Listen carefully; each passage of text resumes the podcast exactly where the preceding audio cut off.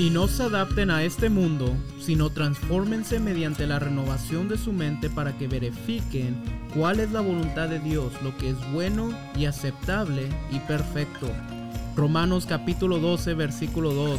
Amados en Cristo, bienvenidos a Bridge Radio en español. Soy su anfitrión, Irving Kimbar, y junto a mi lado, esta vez no va a estar Fernando Alemán. Tuvo unos pendientes familiares y no podrá acompañarnos para este podcast. Pero si tengo a mi lado al hombre del sonido, Peter Mr. Computer. Gracias, gracias. Aquí estamos para apoyar. No le pusimos un micrófono a Peter, pero muchas gracias Peter por venir y ayudarnos con el audio y también ayudarnos al editar los podcasts. Amén. Bueno, hermanos, este, ahora vamos a hablar de lo que es la consejería bíblica y la importancia de la consejería bíblica. Entonces, sin mayor preámbulo, démosle la bienvenida a Manuel Herrera. Manuel Herrera es consejero bíblico certificado por la Asociación de Consejeros Bíblicos Certificados. Es maestro de estudios bíblicos, incluyendo consejería bíblica, y coordina el Ministerio de Consejería Bíblica en Español de Grace Community Church en Sun Valley, California. Tiene una maestría en divinidad por The Master's Seminary. Además es médico cirujano por la Universidad de Guadalajara, México. Manny, muchas gracias por venir a acompañarnos esta noche. ¿Es la primera vez que vienes a Laredo? Eh, es la segunda vez que vengo a Laredo. Ah, la segunda vez. Sí, pero digamos que la primera vez por cuestiones ministeriales. Ah, ok, ok. ¿Y es la primera vez que vienes a Bridge? Sí, así es, la primera vez que estoy aquí. Gracias por la invitación otra vez. No, no, en nada que te ha estado pareciendo lo que es Bridge. Es una cafetería que vende cafés, pero no solo eso, sino que también es, es un ministerio donde venden Biblias, libros. Y no sé si te ha pasado esto, pero yo cuando yo vivía en California, mm. este, siempre que iba a una cafetería o que iba a una, este, una librería bíblica de libros cristianos, siempre eran de libros o autores o pastores herejes. Ah. Esta es la primera vez que me ha tocado estar en una librería que tiene autores bíblicos, John MacArthur, John Piper, Juan Sánchez, este, no sé si allá en California hay más de estas o... No, la verdad es que yo desconozco si, si haya... No me he dado la tarea tampoco a buscar porque honestamente mientras estaban eh, organizando los micrófonos estaba viendo los libros y esto parece una, una biblioteca de, de, digamos, un seminario. Sí. Entonces, qué bendición, qué bendición que en esta ciudad haya recursos así en inglés, en español, disponibles para, para la iglesia aquí en Laredo. No, sí, sí, eso es, uh, Bridge este, ha sido una gran bendición para nosotros y Dios este, ha usado a Leanne y a Steve uh, grandemente este, para ayudar a personas que quieren ir al seminario. De hecho, uh, Bridge está conectado con un seminario, Birmingham Theological Seminary. Excelente y a través de ellos este, hemos, muchos de nosotros que aspiran a estar en el ministerio hemos podido tomar este, lo que es el seminario. Este, pero bueno, vamos a, em, hablar del tema y el tema es, como acabo de leer en tu, en tu, en tu resumen, e, eres consejero bíblico. Entonces el tema de ahora es la consejería bíblica. Este, ¿Quisieras empezar hablando un poco de lo que es la consejería bíblica? Sí, claro que sí. Gracias por, eh, nuevamente por la invitación y, por eh, querer incluir un tema tan, tan importante en la vida de la iglesia, porque la consejería bíblica, digamos como concepto, es un concepto que se ha abrazado eh, las últimas décadas, gracias en particular a la manera tan especial que el Señor bendijo a la iglesia con la vida de Jay Adams, Mm. Eh, Jay Adams, que ahora está ya con el Señor, eh, fue un hombre que, el Señor lo usó mucho para defender en la actualidad a la iglesia y defender sobre, sobre todo la suficiencia de las escrituras mm. en materia de eh, la teología práctica, que es precisamente la consejería bíblica, y diferenciar esta eh, estos conceptos respecto a la consejería bíblica versus consejería que digamos es consejería cristiana. Hoy lamentablemente en el evangelicalismo que vivimos, no solamente aquí en los Estados Unidos, sino eh, la iglesia en todo el mundo, este concepto de consejería cristiana se ha visto muy afectado por eh, la psicología, por la psiquiatría, por distintos modelos de consejería secular que a veces de una manera muy sutil tratan de sumar eh, recursos o considerar que es importante hacer caso a la ciencia eh, aparte de la escritura para mm. entender el comportamiento del hombre, para describir el comportamiento del hombre, emociones, actitudes, eh, sentimientos y más aún para tratarlo o nombrar ciertos, eh, ciertas conductas del hombre que bíblicamente vemos que es el resultado del corazón del hombre, descansando en tal vez un diagnóstico médico, un diagnóstico, eh,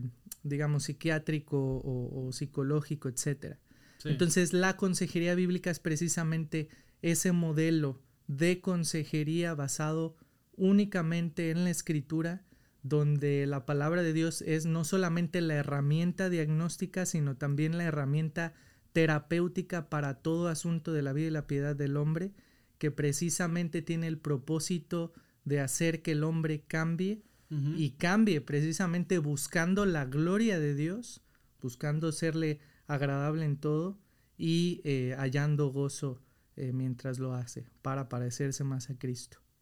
Entonces eso es, eh, digamos, a, a, a, pequeña escala, podría ser una definición de consejería bíblica. Lo que es la consejería bíblica. Este, ¿y qué son, si, si te puedes meter un poquito más en fondo, qué son esas Ah, y lo tocaste un poquito, esas cosas que han estado, uh, si se puede decir, infiltrando en lo que llamamos la consejería cristiana, este, que son un poco más de esas cosas que se han infiltrado y han hecho que uh, ya la consejería bíblica cristiana ya no sea tan apegada a la Biblia, sino apegada a otras cosas aparte de la Biblia. Sí, definitivamente como, como todo eh, hoy en día el evangelicalismo está siendo afectado por la filosofía del mundo. Mm. Voy a hablar un, poquito de, tal vez del siglo pasado, finales del siglo antepasado, el siglo pasado, el pensamiento filosófico predominante, eh, evidentemente era el modernismo, donde se hablaba de una verdad em, absoluta que mm. era precisamente la ciencia. El mundo definía y catalogaba que la verdad absoluta de las cosas lo tiene la ciencia, mm. mediante este proceso eh, científico de, experimentación basado o naciendo de una hipótesis que nació precisamente de la observación y bueno, eh, todo aquello que tuviera una comprobación experimental, sistematizable, repetible eh, o repetitiva, etcétera, era considerado ciencia y por lo tanto era la verdad absoluta. Eso es a lo que llamamos a grandes rasgos modernismo. Mm. Eh, precisamente en el modernismo es cuando, cuando vemos que aparece la, psicología como una disciplina mm. eh, social, una ciencia social, que todavía existe esta controversia entre si estamos hablando de que sea una ciencia o no por este aspecto experimental eh, algunos la catalogan como ciencia social, etc. Y, este profesionalismo de querer eh, nuevamente ver como eh, tema profesional, tema científico, ahora el comportamiento del hombre. entre paréntesis, hablando de estas corrientes filosóficas, ahora estamos aún peor. La corriente filosófica actual es el postmodernismo, donde ya ni la ciencia es considerada una verdad absoluta. Ahora todo mm. es relativo. Tú tienes tu verdad, yo tengo la mía, yo respeto tu verdad, todo es relativo, tú puedes creer lo que quieras, etcétera, ¿no? Aún más eh, tergiversación a la verdad absoluta que es la palabra de Dios, ¿no? Entonces, eh, precisamente esta corriente modernista se comienza a infiltrar eh, en, en la vida de la iglesia, haciendo pensar pues que un un pastor para eh, servir mejor o pastorear mejor a la iglesia, bueno, necesitaría conocer o, agarrar algunas herramientas, algún tipo de herramientas de psicología, de otros modelos de consejería. eh, y sumarlo con verdades bíblicas. Sí. A eso es a lo que en la consejería bíblica llamamos integracionismo, donde de una manera a veces muy sutil empieza a integrarse Sí. eh, precisamente un conocimiento bajo la etiqueta de profesional con la, la verdad bíblica. Hay un, un mal concepto de la antropología bíblica, de Mm. quién es el hombre, de cómo se comporta el hombre. Hay un, eh, un mal concepto de la culpa o de la culpabilidad del hombre. Ningún modelo de consejería secular va a ver al hombre como culpable de su conducta como culpable de sus acciones, como Romanos eh, capítulo 3 describe, no hay justo ni aún uno, no hay quien entienda, no hay quien busque a Dios. Todos se desviaron, a una se hicieron inútiles, no hay quien haga lo bueno, no hay ni siquiera uno. Precisamente el único que puede describir cómo es el hombre, cuál es su comportamiento, cuál es la razón de su conducta, de sus emociones, etcétera, es aquel que lo creó Sí, es así es. precisamente el Señor, ¿no? Entonces, eh, nuevamente esto apunta a la necesidad de que eh, eh, la iglesia abrace la consejería bíblica como el único modelo de consejería que el creyente o que la iglesia puede tener. Sí, y ahorita habías mencionado que la consejería, y, y si estoy equivocado me puedes decir, la consejería bíblica en sí es este, ah, es práctico, es algo que ah, tú dirías que es algo que toda persona que quieres, aspira a ser pastor o que es pastor debería de tomar clases de consejería bíblica. Totalmente, y, y mira, no solamente eh, una persona que, que tenga aspiraciones al ministerio pastoral, la consejería bíblica nace de una teología sana. Mm, nace de la sana doctrina. O sea, el resultado de un estudio apropiado de la palabra de Dios, del, del canon de, de la escritura, de los 66 libros inspirados por el Espíritu Santo, el resultado de una hermenéutica sana, una exégesis sana, de una teología bíblica sana, de una teología sistemática correcta, tiene que dar como re- resultado una teología práctica.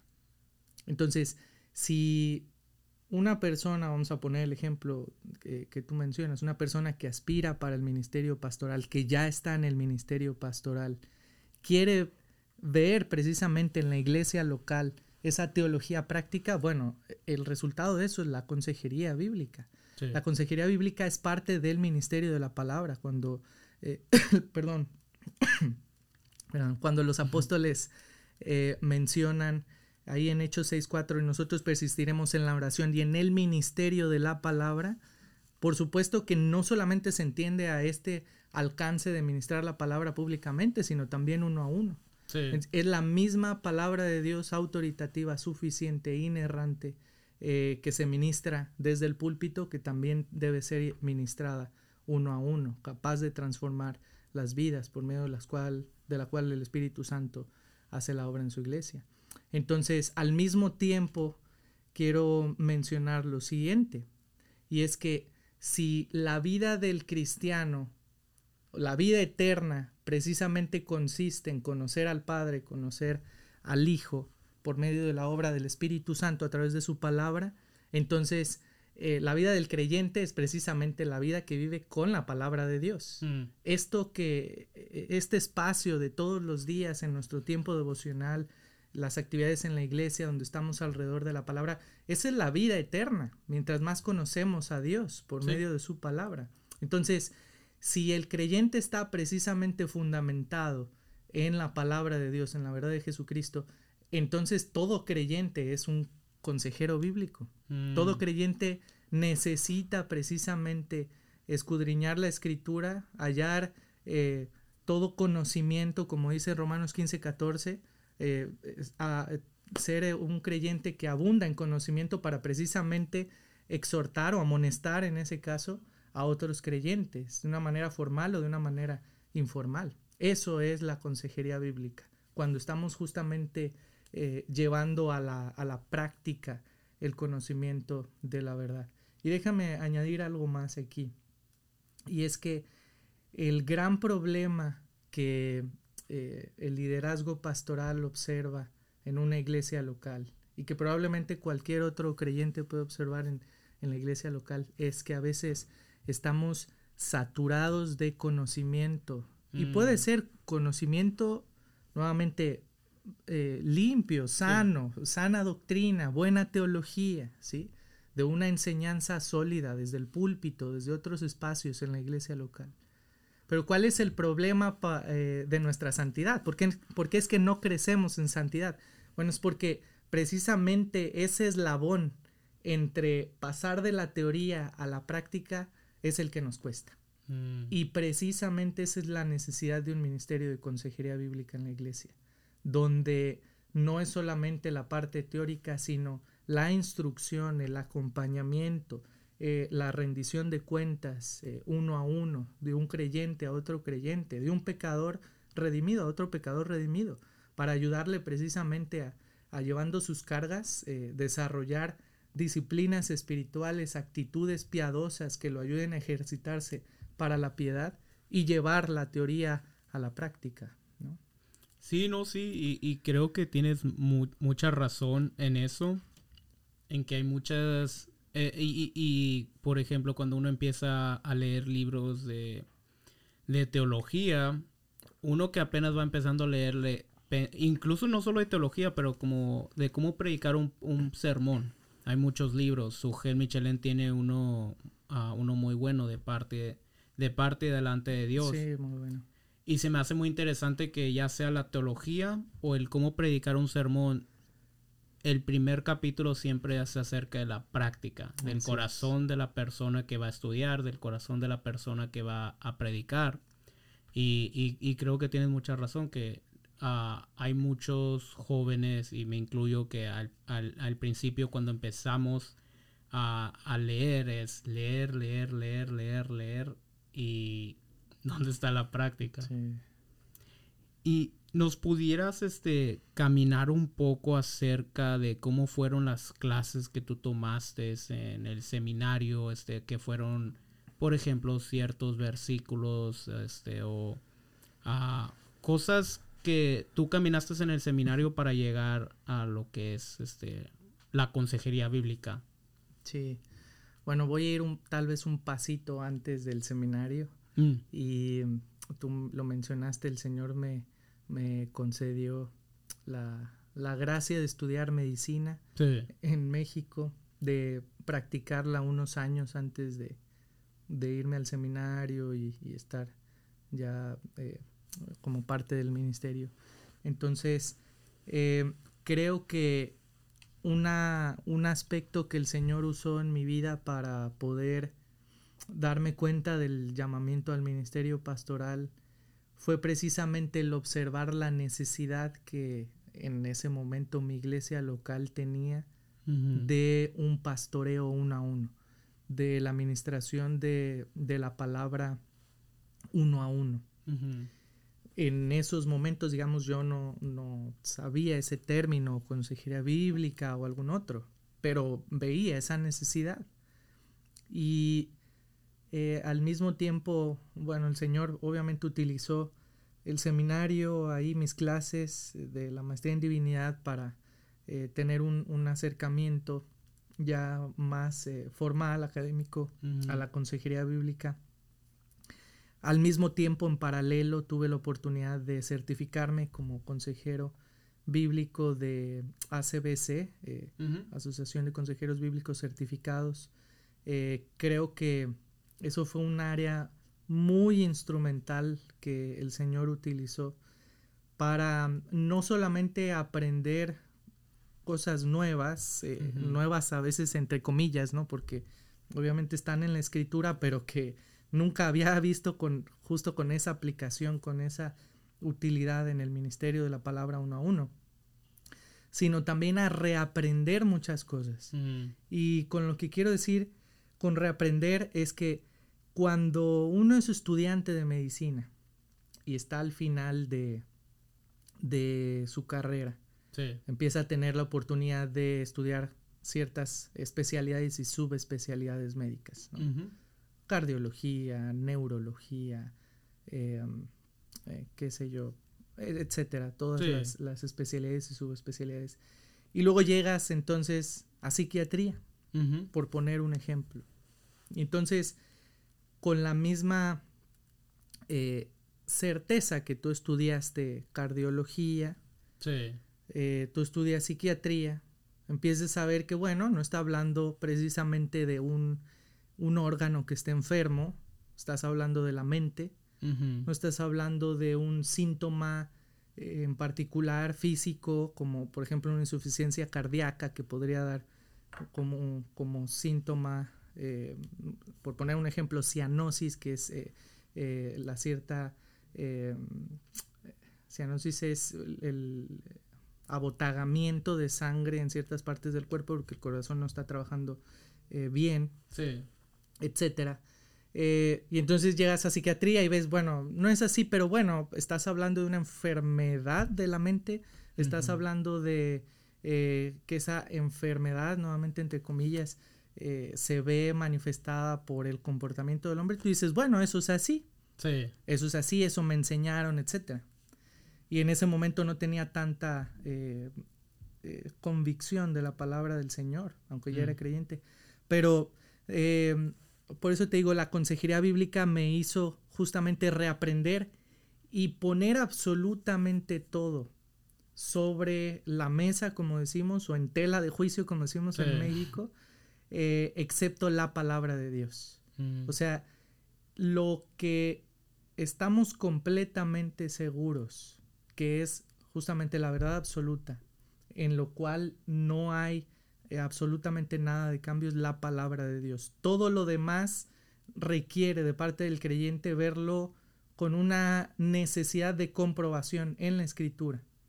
Entonces, ahí es donde viene esta parte justamente de reaprender, ¿no? O sea, Sí. viéndolo desde la perspectiva bíblica, bueno, la mente no se enferma, la mente simple y sencillamente eh, actúa o, o responde de lo que viene del corazón, en palabras de nuestro Señor Jesucristo, de la abundancia del corazón habla la boca. Sí, sí. Entonces, es justamente, justamente eso. Eh, me preguntaba sobre pasajes, eh, creo que pasajes eh, particulares que tal vez me, me ayudaron mucho eh, a la consejería bíblica. Proverbios 18, eh, 18:13, que para mí es el versículo del consejero bíblico, el que eh, habla palabra antes de escucharle, es fatuidad y oprobio, dice la, Mm. la Reina Valera. Y algo que he aprendido mucho en, en la consejería bíblica es la necesidad que tenemos de escuchar antes de hablar, aprendiendo de nuestro Señor Jesucristo las distintas conversaciones que Él tiene, la forma en la que Él eh, trató con las personas aquí en su ministerio en la tierra. Eh, otro pasaje que, que ya digamos en los últimos años o en los años de práctica me impactó mucho. Primero los Corintios 10:13, no os ha sobrevenido ninguna eh, tentación, ninguna prueba que no sea humana, que no sea común a, a todos los hombres, pero fiel es Dios. Sí. La, la fidelidad del Señor en medio de nuestra prueba, nuestra tentación, que no nos dejará ser probados, tentados, más de lo que poder resistir, sino que dará también juntamente con la tentación, la prueba, la salida para que podáis soportar. Y aplicado a la consejería bíblica, y, esto tal vez como ánimo a, a aquellos que están en el ministerio pastoral, que desean prepararse en la consejería bíblica también, eh, los casos de consejería son pruebas que están delante de nosotros para ver la fidelidad del Señor. No os ha sobrevenido ningún caso de consejería que no sea común a todos los hombres Sí, sí. pero fiel es Dios, que no nos dejará tener un caso de consejería más de lo que pueda resistir. Y, y bueno, muchos otros eh, pasajes que sobre todo apuntan a la suficiencia de las escrituras. Algo de lo que el Señor me, me humilló, trabajó mucho conmigo al principio que comencé eh, en este ministerio de la consejería bíblica es que, bueno, yo intelectualmente tal vez decía, sí, la palabra es suficiente, la escritura es suficiente. Pero cuando estás frente a una persona y escuchas un problema real que está teniendo implicaciones en su familia, en su trabajo, en su tiempo devocional, con eh, sus relaciones en la iglesia, en el, en el servicio de la iglesia. Sí. Ahí es donde necesitas abrazar la suficiencia de las escrituras. Mm. Ahí es donde comprendes eh, 2 Timoteo 3:16, toda la escritura es inspirada por Dios y es útil Sí. para, ya lo sabemos, enseñar, redargu- redarguir, corregir, instruir en justicia, a fin de que el hombre de Dios sea perfecto, enteramente preparado para toda bu- buena obra. ¿Qué necesita ese creyente? Necesita la escritura, no necesita escritura más. Bueno, a ver qué te dice el psicólogo. Bueno, a ver qué, qué diagnóstico, entre comillas, te da eh, el psiquiatra. No, necesitas la escritura. Es suficiente, es útil para que seas un hombre perfecto, enteramente preparado para toda buena obra, para que seas como Jesucristo. Sí, no, sí, así es. Entonces, eh, eso fue algo también hermoso que, que el Espíritu Santo usó para traerme convicción a estas verdades. No, qué bien. Y, y algo, y, yo ah, puedo hablar, ¿verdad? De eso es, al estudiar la palabra de Dios, uno llega a conocer más y más y más de Dios. Por ejemplo, una persona que, un cristiano que tiene ansiedad de, ah, de morir, ¿verdad? Si podemos, si se puede decir así. Ah, al conocer más y más acerca de Dios, el ver que Él es soberano, el ver que Él es un Dios fiel, entendiendo los pactos, leyendo, me gusta a mí decir que el libro de Génesis es uno de los, en toda la Biblia obviamente, pero en Génesis miras la fidelidad de Dios una y otra vez. Una persona puede llegar a decir, ah, Dios es fiel, entonces. ¿en qué hay ansiedad? Sí, sí, no, Sí. estoy de acuerdo. Ujú.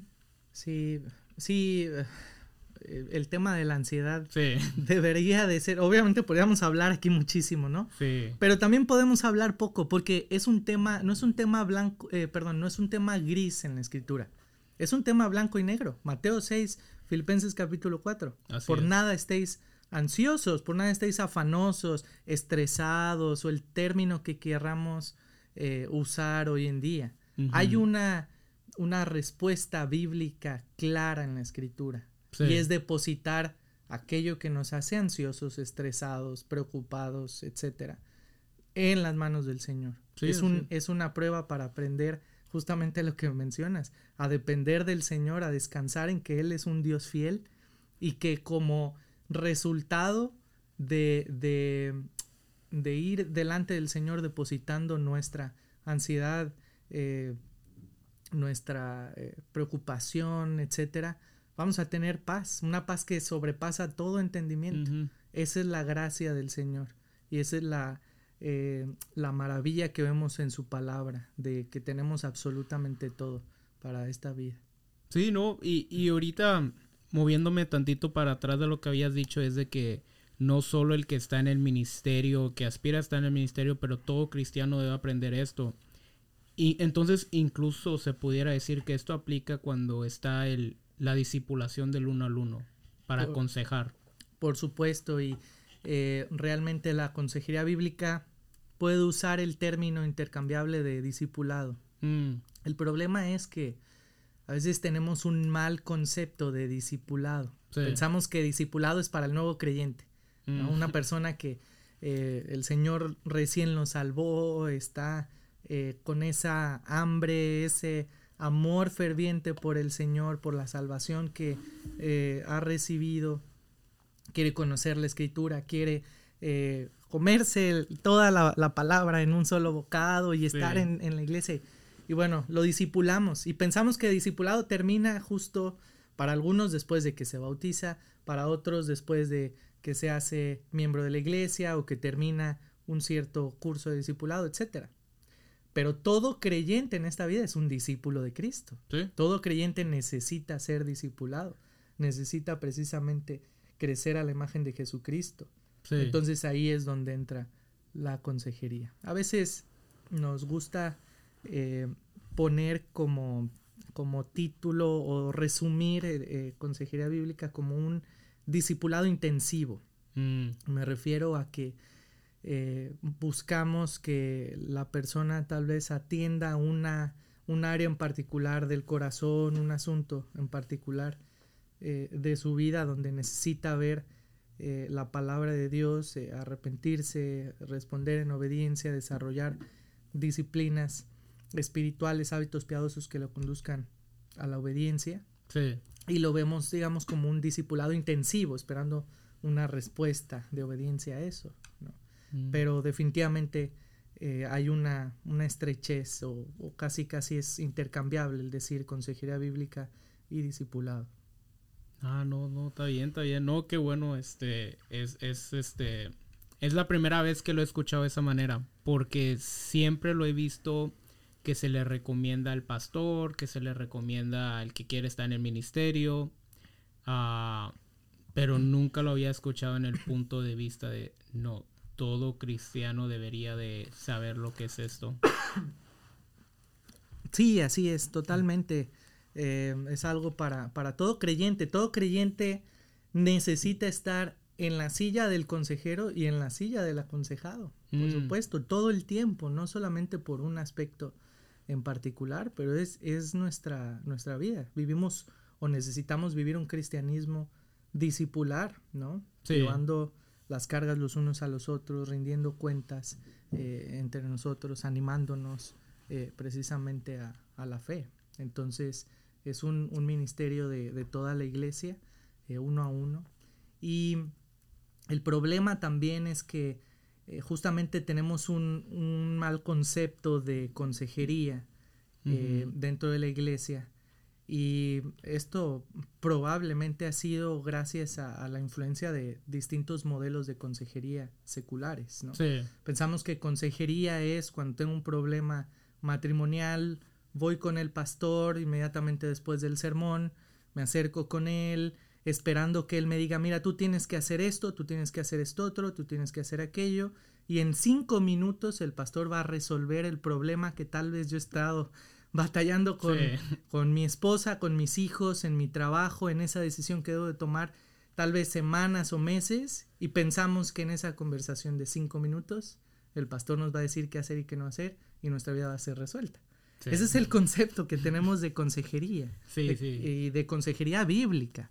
Y la realidad es de que si nos ponemos a pensar quién en esta vida tiene la autoridad de decirnos qué hacer y qué no hacer, Mm. absolutamente nadie. Sí, La gente sin Cristo está desesperanzada, está buscando justamente eso de su psiquiatra, de su psicólogo, de su terapista, etcétera.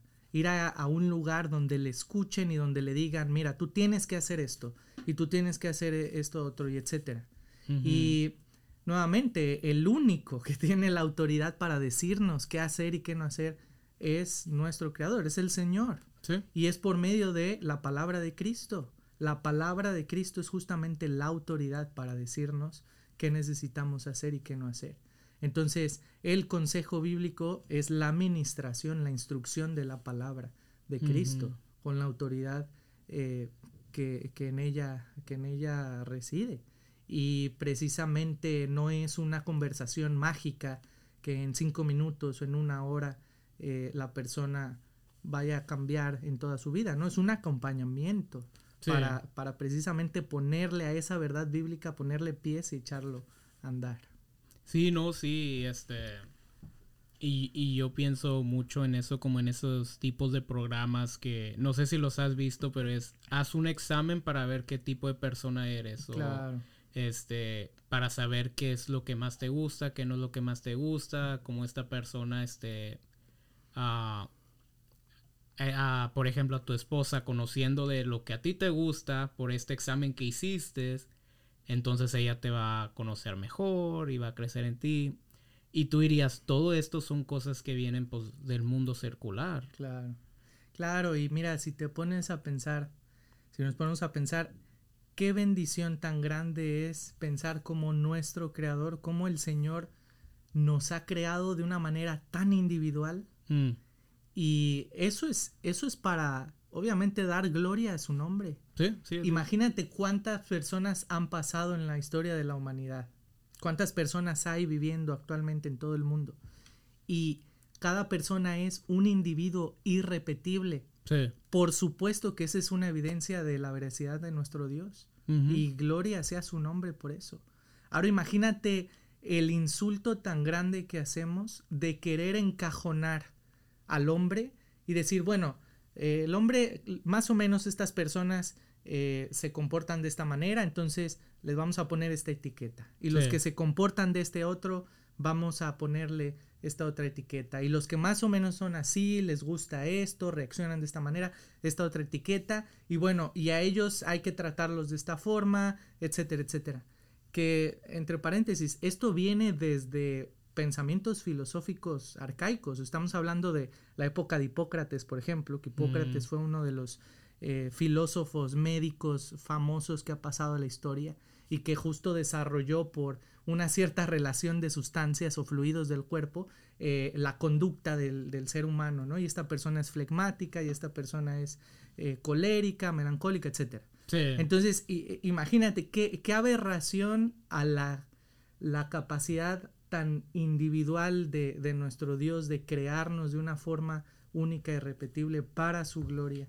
Y, y nuevamente, el, el querer encajonar de, de manera general, ¿no? sí. Y, y al final de cuentas llegar al punto de menospreciar la, la palabra de Dios de Dios, en sí. todo esto. No, así es, no, este, es este, eh, es- ha sido una buena plática hablar de esto, de la consejería bíblica, eh, y en el, en el podcast pasado hablé yo con Fernando y le digo a Fernando, Fernando, creo que tú y yo, al igual que, no- ah, que los que están escuchando, vamos a estar aprendiendo mucho. Y, y he aprendido mucho, eh, es, este, hay un libro en español, ¿verdad? Para los que nos están escuchando que se interesen más en esto. Ah, obviamente aparte de la Biblia, claro. pero un libro bueno ah, de un autor sano que hable específicamente más de esto, de la consejería bíblica, algo que recomiendes. Sí, bueno, por la gracia del Señor hay muchos materiales, cada vez hay más y más eh, libros que, eh, que se han traducido al español y que también han sido pues eh, ya de, de hermanos o de autores eh, hispanohablantes, no solamente traducciones. Eh, pienso en la consejería de, de John MacArthur y la facultad de, Mm. de, de Master Seminary. Es un libro muy bueno como introductorio al Ministerio de la Consejería Bíblica. Otro libro eh, muy recomendado que yo lo, lo uso mucho en la clase de consejería que enseño es, eh, perdón, Sí, no pasa nada.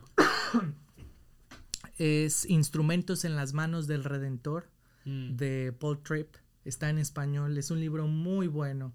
Habla precisamente de el corazón del, del consejero bíblico, Sí. que es el corazón de todo creyente, o que debe ser el corazón de todo creyente. Eh, los libros de Jay Adams que mencionaba Mm. hace un momento, hay mucho material ya en español eh, eh, de Jay Adams. Está el manual del consejero cristiano, así se llama Ujú. manual del consejero cristiano. Ese libro nuevamente habla no solamente del aspecto teórico, eh, sino el aspecto práctico, digamos, o, o ya técnico de- del Ministerio de Consejería Bíblica, de la vida del consejero. Es un libro muy bueno. Eh, pienso a otro libro muy bueno para aquellos que son amantes de la teología, como tú. Eh, eh, el- este libro de Heath Lambert. Heath Lambert escribió un libro que se llama La Teología de la Consejería Bíblica. Mm. Es un libro muy práctico, muy bueno, eh, que justamente va de la parte teórica a la parte práctica. Creo que eh, ha sido de mucha bendición para, para muchos creyentes. Y bueno, hay, hay muchos Hay más, muchos, pero vamos a dejar solo con esos. No, no, no, este sí, este se escuchan como buenos libros y definitivamente uno de ellos ah, los voy a checar para leerlo y estudiarlo más. Y que los incluyas aquí también. Sí, sí, sí. Tal vez, yo creo que ya los debes de tener por acá. Hablar con Steve para que también los incluyan aquí, así Sí. es. Y de hecho le puedo preguntar, le voy a decir, oye, ¿tienes libros este ah, de consejería bíblica? Mm. Este, no, no, ha sido muy bueno y de muy buena bendición poder escuchar esto. Y te digo, lo que se me quedó más ahorita fue eso de que es no solo es para el que es para el pastor, Mm. es para todo, incluso para la iglesia. Y una pregunta antes de terminar. Como es algo práctico, yo mismo al saber de, por ejemplo, una persona, yo no estoy en el seminario, yo no estoy estudiando para pastor, a una persona, por ejemplo, una ama de casa, ella leer y empezar a aprender un poco más de, este, de consejería bíblica, ella puede entonces, se podría decir de esa manera, aplicar lo que ella está viendo en la Biblia, este, entender lo teórico y aplicar y en esa manera se puede administrar uno solo consejería bíblica, si, si me explico. Sí, creo que sí. Em, bueno, nuevamente es el ministerio de la palabra, por supuesto que, eh, que sí. Em, creo que todo el tiempo como creyentes estamos eh, haciendo eso. Sí. La realidad es de que también em, el Señor nos ha salvado y nos ha integrado a un cuerpo que es mm. la iglesia. Así es. Eh, el ministerio de los unos a los otros en el Nuevo Testamento es, es extenso. Sí. Y, y, no es en balde, no es opcional. No es decir, bueno, tengo la opción de eh, yo leer mi Biblia y, eh, y, escuchamos de repente creyentes así, ¿no? Que no los vemos en la iglesia y responden, bueno, es que hermano no pude venir, pero yo estoy leyendo mi Biblia y ahora con los medios electrónicos escucho el sermón de tal hermano y tal, tal hermano, y pues yo estoy bien con el Señor porque estoy en eso. Bueno, pero ¿dónde está justo el, área de los unos a los otros? Entonces, em, justamente eh, está esa, esa parte que tiene mucho más peso, eh, donde en la consejería bíblica eh, vemos elementos como el involucramiento, donde hay otro, otro hermano que se está involucrando mm. en tu problema, en tu tentación, en tu prueba, en tu situación, eh, a quien rindes cuentas, quien está mm. orando por ti, quien está al pendiente de ti, quien te está justamente eh, ayudando, acompañando en ese sufrimiento, en esa depresión, en esa ansiedad, etcétera. Entonces, esa es una, una virtud importante. Y, y nuevamente, toda la iglesia participa en esa, en esa realidad y en esa dinámica de los unos a los otros. No, no, no, que muy, muy bueno este lo que acabas de decir, sí cierto, no, no tenemos opción, no es este quieres o no quieres, no es tienes que estar con la iglesia. Mm. Este, y, y, muy bueno escuchar eso, o sea, de que toda la iglesia participa en la consejería bíblica, a el rendir cuentas con otras personas de a mis tentaciones, por lo que esté pasando, este, por algo que me sucedió. Este, no, no, no, es, ha sido, ha sido muy bueno y muy bendecido. Ah, antes de terminar el podcast, siempre es, es una tradición, una costumbre aquí en Bridge, este, preguntarle a la persona que estamos entrevistando qué es el Evangelio. Oh, excelente. qué, qué bonita tradición. excelente. Bueno, eh, el Evangelio es precisamente por definición, si lo queremos eh, decir así, son buenas nuevas. es, es definitivamente la realidad más importante que una persona en esta vida física pueda escuchar. Y la necesidad más apremiante que toda persona en esta vida física, eh, vaya la redundancia, necesita escuchar. Sí y no puede haber buenas nuevas sin haber eh, malas noticias o, sin enfrentar o sin, conocer la realidad. La realidad es de que eh, este mundo ha sido creado por el único Dios verdadero cuyo carácter es santo. Él no comparte su santidad con absolutamente nadie. Él no rebaja su santidad eh, con nada ni con nadie. Él es el Dios perfecto, el creador y, el soberano de absolutamente todo. Y ese estándar de, santidad es total y abismalmente contrastado con lo que es el hombre. El hombre, la creación más eh, especial de, Dios, eh, creado a su imagen, fue aquel que, eh, que pecó, que cayó en pecado y, que ahora por naturaleza pecaminosa es un experto en hacer absolutamente todo que esté en contra de Dios, eh, de adorar y de poner el lugar que Dios merece, eh, absolutamente todo, aún a sí mismo, y que justamente no es capaz de cumplir ese estándar de santidad, ese estándar de perfección, como mencioné hace un momento Romanos 3. Eh, la realidad es de que no hay justo ni aún uno, no hay, no hay quien entienda, no hay quien tenga una, un razonamiento correcto. No hay quien busque a Dios. Todos nos hemos desviado, a una nos hicimos inútiles. No hay nadie que haga lo bueno, lo justo, lo santo, que cumpla con ese estándar de santidad. No hay ni siquiera uno. Y la realidad de esto es que eh, la paga de ese pecado del hombre es justamente la muerte. Mm. Y aunque en esta vida probablemente que es imposible hubiéramos pecado una sola vez, aún eh, el hecho tan importante, tan trascendental de que no somos capaces de cumplir ese estándar de santidad, de amar al Señor con todo nuestro ser, eh, como, él, como Él demanda en su palabra, eso es meritorio de la, de la muerte. Mm. Pero la buena noticia es que hubo uno, uno que sí, uno que sí fue capaz, sí fue capaz de cumplir ese estándar perfecto de santidad de Dios. Y fue su, su Hijo amado Jesucristo, su único eh, Hijo amado, quien, eh, como dice Filipenses capítulo 2, no estimó el ser igual a Dios como cosa a que aferrarse, sino que se despojó a sí mismo. Y ese despojamiento se ve en el siguiente versículo que tomó forma de siervo. El Creador vino a hacerse forma de su creación. Qué mayor ejemplo de humillación, qué mayor ejemplo de humildad, qué mayor muestra de amor del Padre al enviar a su Hijo Jesucristo para vivir esa vida perfecta que absolutamente ninguno de, nosotros somos ni seremos capaces de vivirlo.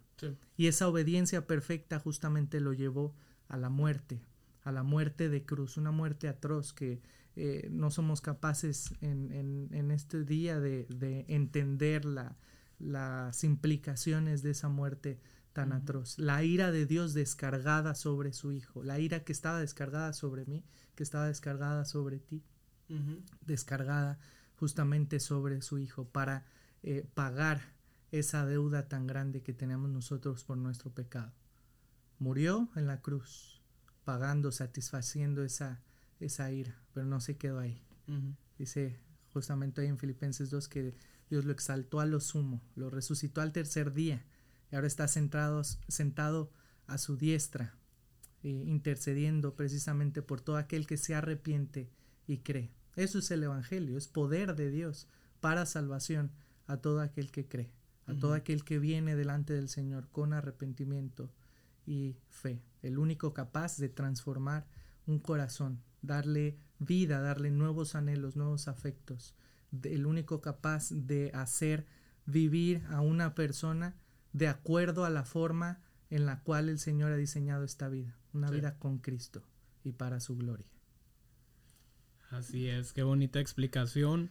Bueno, Manny, muchas gracias este, por habernos acompañado. Uh, este, muchas gracias por haber venido a Bridge. Espero que uh, Laredo, e, en serio, te tocó un, un, buen momento en Laredo. Normalmente estamos a 110. Wow. Este, so, nos da mucho gusto este que hayas venido. muchas gracias por tomar de tu tiempo para poder hablar, platicar un poco la consejería bíblica. Este, Dios te bendiga. Ahí nos vemos. Igualmente, gracias a ti y gracias a ustedes por este espacio. Que el Señor les bendiga. Muchas gracias. Muy buen podcast que acabamos de escuchar este con Manuel Herrera. Ah, la consejería bíblica no solo es para el pastor, no solo es para el, que aspira a estar en el ministerio, es para todos nosotros, es una buena herramienta que podemos usar para el discipulado. Ah, y no más porque aprendemos de esta ah, de la consejería bíblica no significa que podemos desasociarnos de lo que es la iglesia, del cuerpo de Cristo y, y seguir y aplicar nomás y soy el yo, yo, yo, ¿no? Este, todavía todavía necesitamos a nuestros hermanos en la fe, que también este, a quienes tenemos que rendir cuentas. Ah, muy bonito el podcast. Entonces, vamos a terminar con la primera pregunta del Catecismo Menor de Westminster. La pregunta dice, ¿cuál es el fin principal de la existencia del hombre? La respuesta, el fin principal del hombre es glorificar a Dios y gozar de Él para siempre. Amén. Ahí nos vemos a la siguiente semana. Dios los bendiga.